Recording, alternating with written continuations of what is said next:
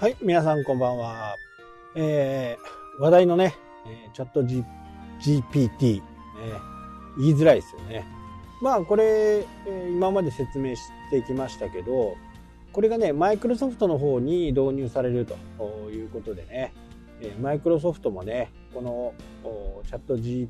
GPT をね、作った会社、オープン AI、オープン AI っていうところなんですけど、まあここにね、えーさらにまたあー増資をするということで、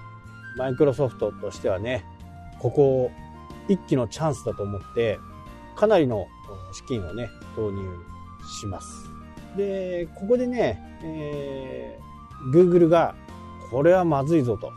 いうことになりましてですね、Google の中でのコードレッド、まあ緊急事態ですね。まあいろいろある緊急事態の中でも最高級、もう避難しなさいっていうやつですね、勧告。で、これが Google 内で発せられたと。まあ、この GPT にね、対抗するための、ものを作ると。実はね、えー Google でも、えー全く作ってなかったかっていうと、そうではなくて、えー作ってたんですね。えー作っている人がね、今はね、退職しちゃってるみたいなんですけど、かなり精度の高いものを作っていたと。で、それは転職して、えーこの転職先がね、どこなのかっていうところが分かってないんですけど、まあ、ゆくゆく分かるのかな？えオープン AI じゃないとは思うんですけどね。まあ、それだけ高度なね、ものができていたと。で、ここの部分に関して Google はね、今まであんまり公開してこなかったんですけど、それをしっかりね、製品化できるように、全社員を挙げてね、やるというぐらいの勢い、コードレッドですね。これね、本当にあの、レッドが出ると、かなり限界体制という形ですね。で、この Google AI はね、バードと呼ばれるもので、もう数週間程度でね、出来上がりますというふうなことを Google が公開していました。で、えー、オープン AI のね、GPT の方の弱点っていうのがあって、これ2021年までのデータ、ですから2022年からね、23年の2月ですけど、ここのデータがまるっと入ってないんですね。で、かたや Google はね、最新なものを提供できる。まあ、これだけの蓄積がありますからね、相当強力なものができるんじゃないかなというふうには思っています。ただ、この OpenAI の方の、えーチャット GP GPT の方もね、これ Chrome であれば拡張機能っていうのがあって、その拡張機能に GPT を組み込むことによって、ごくごく最近のデータも取得ができます。これはね、あの、Google Chrome の Chrome Store っていうところに行って、えー Web チャット GPT とね、検索してもらうと、その拡張機能が出てきます。これを追加するだけで、普通にね、えー、OpenAI からのログインで、もうね、あの下の方には回答は3つ。デフォルトね、回答は3つ。期間、あと、カントリーっていうのを選ぶことができるんですね。で、それを選んで、えーチャット GPT にね、問いかけてみるということが可能になります。で昨日のデータも一応取れるという形になっているんで、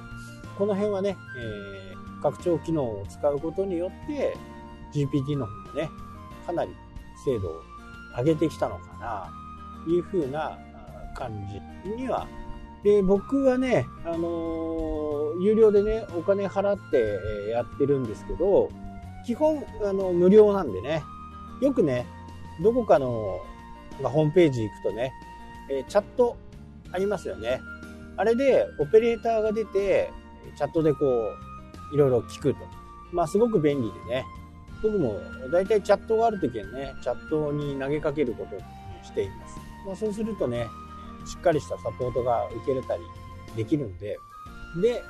ここの部分ですね。このウェブとか会社のサービスとか、まあそういったものをしっかり Q&A みたいなね、ものにまとめておけば、そのチャットに入れることによって、お客さんが聞きたいことを自前のね、チャットが作れるような形になるんではないかなと。まあ、この辺ではね、えちょっと技術的なことで、えー、難しい部分はあるんですけど、そういうふうな形で、まあ、あくまでもチャットをするというふうなことがね、できる。まあ、オペレーターがいなくても、そこは AI がね、え勝手に判断して、勝手に回答してくれるみたいなところですよね。や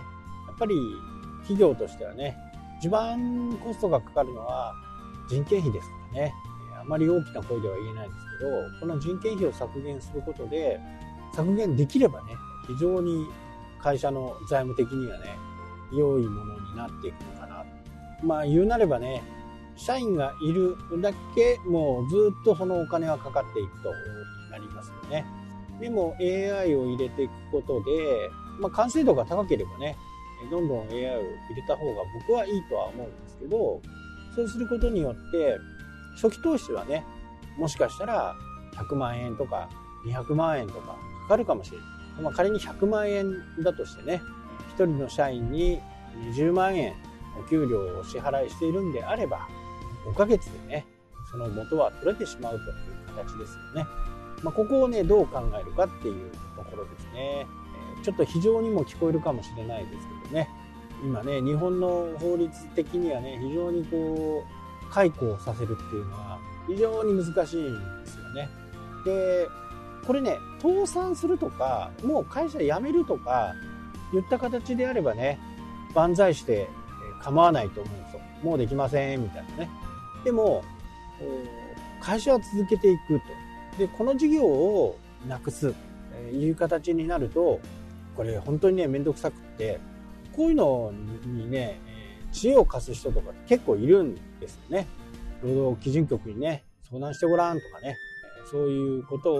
言う人たちもいます。まあ、正しくね、理由を、理由があって、解雇する分には問題ないんですけど、これもね、いきなり解雇できないんですよ。日本の法律上ね。ある程度の猶予期間を設けた上で、それでも改善が見られない時には解雇というふうにね、できる。これアメリカの場合ね、本当に変なことしたら、もう即その場でファイヤーです。クビです。ね。えー、そんなこともあるんで、ちょっとね、話がずれちゃいましたけどね、えー、AI、Google の AI がね、今後どうなっていくのか楽しみでえなりません。という話でしたね。はい、というわけでね、今日はこの辺で終わりになります。それではまた。したっけ？